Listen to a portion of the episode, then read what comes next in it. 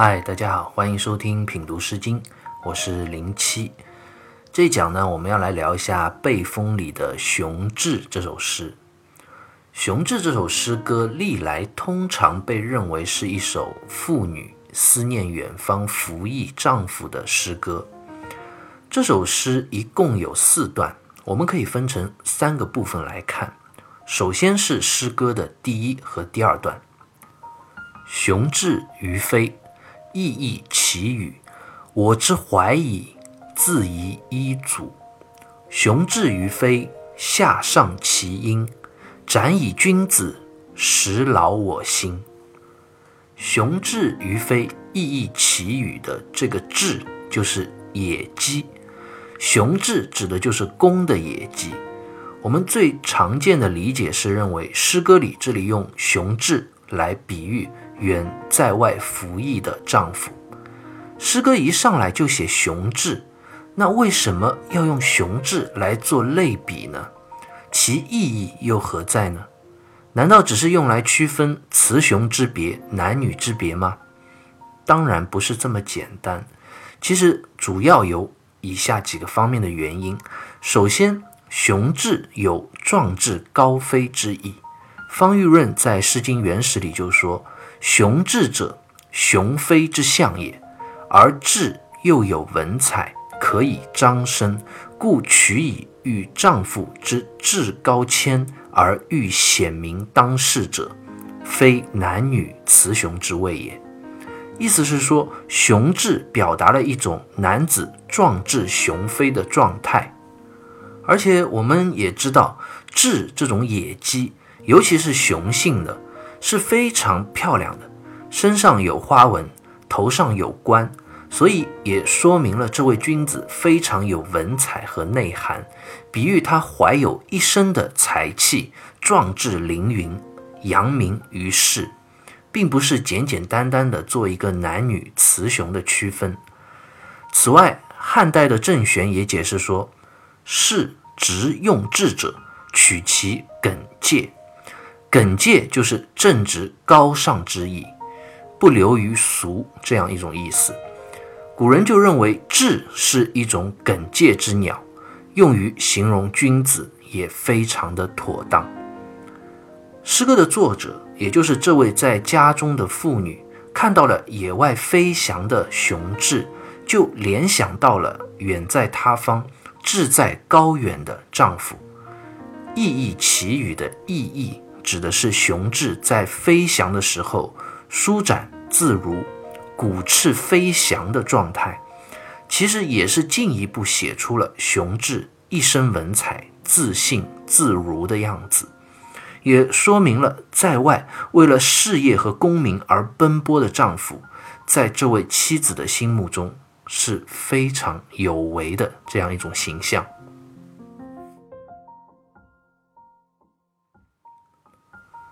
但是，虽然这位丈夫非常的有为，为了事业和功名在外奔波服役，非常值得这位妇女为他感到自豪和骄傲，但是最大的遗憾就是。他却不能陪在我的身边了，相隔遥远，不得见面，怎能不心生思念呢？所以接下来诗歌就讲到：“我之怀疑，自疑一祖。”这句话前半句还是很好理解的，“怀”就是思念之意，意思是说我心中充满了对于远方夫君的思念之情啊。但是这句话的后半句。就比较有意思了。自遗一祖，这个遗就是遗留之意，祖在这里是忧愁苦恼的意思。这句话的意思就是说，这一切的烦恼都是我自己给自己找的呀。那就有那么一点自作自受的意思。那问题就来了，很多理解是认为这位妇女思念自己的丈夫，心中忧伤。当然也是讲得通的，但如果我们再进一步想一想，这位女子思念夫君，心中忧伤，难道真的是她的错吗？是她自己造成的吗？难道是她要让自己的丈夫离开自己吗？当然不是这样的，她作为一位妻子，对于丈夫的离开也是很无奈呀。这并不是她能够决定的事情，难道不是这样吗？所以这里又为什么要说到自作自受呢？这不应该用在这个妇女身上啊。方玉润在《诗经原始》里就说：“但欲高迁，以致远隔，随时使之，乃自已耳。”意思是说，是这位君子为了要求取功名，志向高远，所以才在外工作，以至于导致了远离自己的家人，才引起了这一份思念和忧愁啊。那到底是谁造成的呢？是这位君子啊，所以这样一来的话，也透露出这位妇女在思念自己丈夫的同时，为他感到骄傲的同时，心中也有那么一丝的抱怨和责备。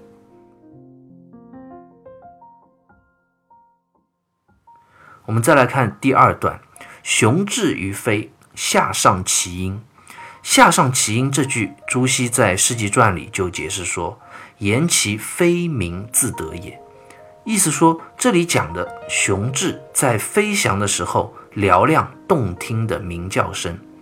第一段是从雄雉飞翔时鼓起翅膀的状态来赞美丈夫的志向高远，英姿飒爽。而这一段则是从雄雉悦耳动听、自信自得的鸣叫声来美誉这位君子。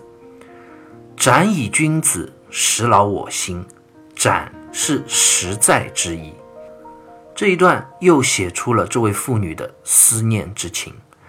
王先谦在《诗三家一集书》里就说：“言成君子之故，使我心思以至于劳惧也。”就是讲实实在在是这样一位远在外奔波服役的君子啊，是他让我心中思念至极而苦恼不堪啊。这里其实不但讲了自己的思念之深，也有那么一丝小小的抱怨、埋怨的这样一种意味在里面。有的人解释说，这个斩是说这位君子为人诚实可靠。当然，这也是一个可以去理解的角度，但是诗歌写到这里，突然冒出来一个描写君子性格上诚实可靠的形容词，似乎和前后诗歌的主旨感觉上有一些不搭，所以我个人还是比较倾向于理解为实在之意。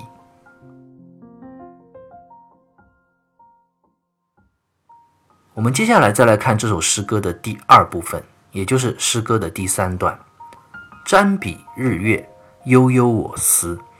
道之云远，何云能来？”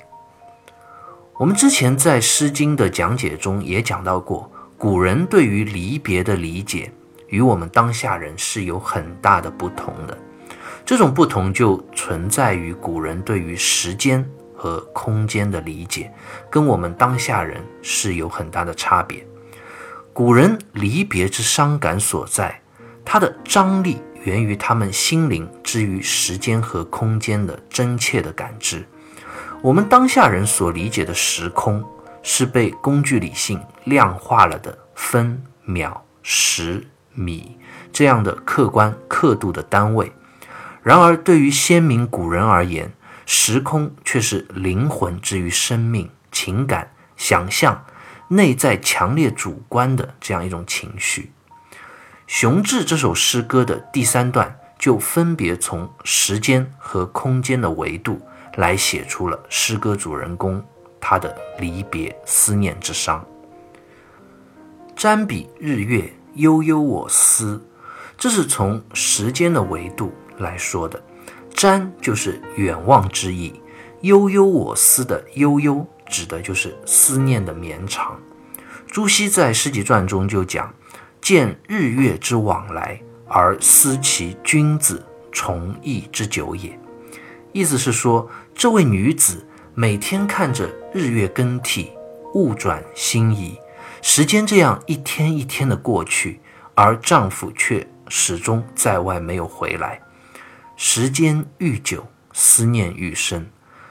当然，还有另外一种解释的说法，将这半句也理解为是距离上的阻隔所造成的思念。王先谦在《十三家一集书》里就讲到：“日月至高，可瞻而不可及。今君子远不能来，如之。”意思讲，太阳和月亮悬挂在天空中，我们只能去远望而触碰不到。君子、丈夫对于这位妇女来说，不就是她的日月吗？诗歌在这里就以日月比君子。说明了他远在外、遥望而不可及的这样一种状态。后一句“道之云远，何云能来”，这句就比较明显了，是从空间距离的维度来阐述思念的情绪。两个“云”字都是语助词，没有实际的含义。这句话的意思是说，我与你之间相隔不见，道路如此的遥远。距离如此的漫长，你什么时候才能够回来啊？这一句疑问也道出了诗歌主人公内心无比的牵挂和期盼。接下来，诗歌的最后一段也是整首诗歌的点睛之笔，写出了诗歌主人公这位妇女对于君子所追求的生活状态。到底该怎样的一种理解？白耳君子不知德行，不志不求，何用不彰？我们先看前一句：“白耳君子不知德行。”这个“百”在这里是个虚数词，是指代数量多，意思是所有的。耳就是你们。这句话是讲你们这些君子啊，真是不懂得什么叫做真正的德行。这里字面上看上去好像没有什么特别难理解的，但其实最大的问题就在于这个“君子”两个字。这个“君子”到底是指谁呢？是指这位妇女自己的丈夫，还是指那些当权在位的官员统治者呢？历来是有不同的理解的。我想，我们先从第一种理解的角度来诠释，也就是这里的“君子”。指代的是这位妇女的丈夫，那这句话就带有一丝的责备了，意思是说，你们这些志向高远、远离自己的家庭去奔波功名的君子啊，真是不懂得什么是真正的德行。那真正的德行是什么呢？不智不求，何用不彰？智就是极害之意，彰就是善。好的意思，这句话的意思就是说，如果你不去损人利己，不去贪求什么，不去求名求利，保持一份平静的心境，那无论你做什么都会很好，这才是真正的德性啊！这句话到底是什么意思呢？其实，这位妇人通过这句话讲出了一个非常值得我们思考的人生道理。《淮南子》里就有这样一句话：“唯不求利者为无害，唯不求福者为无祸。”意思是，只有那些不求利益之人才能不受损害，只有那些不求福分之人才能免遭祸患。这其实，在道家思想里也非常常见。道家讲究无为，就是不要去刻意的追求那些名和利。当下的这些分离，这些痛楚，不正是因为你这位丈夫，这位君子，你心中抱有着志向，想要去获取功名，想要扬名于世，才造成的吗？这也和诗歌一开头所讲到的自遗医嘱这样一个自作自受的抱怨和责备，形成了一个前后呼应。如果你不去追求这些所谓的名利，平静淡然的去生活，那我们的家庭就会很幸福、很美满啊！抱着这样一颗出世无为的心，你去做任何事情都会变得很好。人之所以有那么多的痛苦，正是因为我们的欲望太多啊！这是这位诗歌的主人公，也就是这位妇女所要道出的心声。是他想通过这首诗歌告诫我们每一个人的人生哲理。另外，还有一种解释是说，这里的君子就是指那些当权在位的统治者了，他们不懂什么是德行，而这位妇女的丈夫呢，又不贪求名利，不有害于他人，反而却遭到了他们这些无德统治者的祸害。导致了这场长久的分离，甚至毛诗还进一步推演说，这首诗歌是描述了魏宣公淫乱不恤国事这样一个故事。我个人觉得这样的理解都有些牵强附会，与诗歌原本的诗意并不太相符。但大家如果有兴趣的话，也都可以去了解一下。我对这首诗歌的解读还是比较倾向于熊志是一位妇女，在责怪自己的丈夫，因为她太过于追求功名，而忽视了家庭，造成了夫妻间的离别之苦。诗歌主人公思念至极，抱怨而作。好，关于熊志这首诗，我们就先聊到这里，下期再会。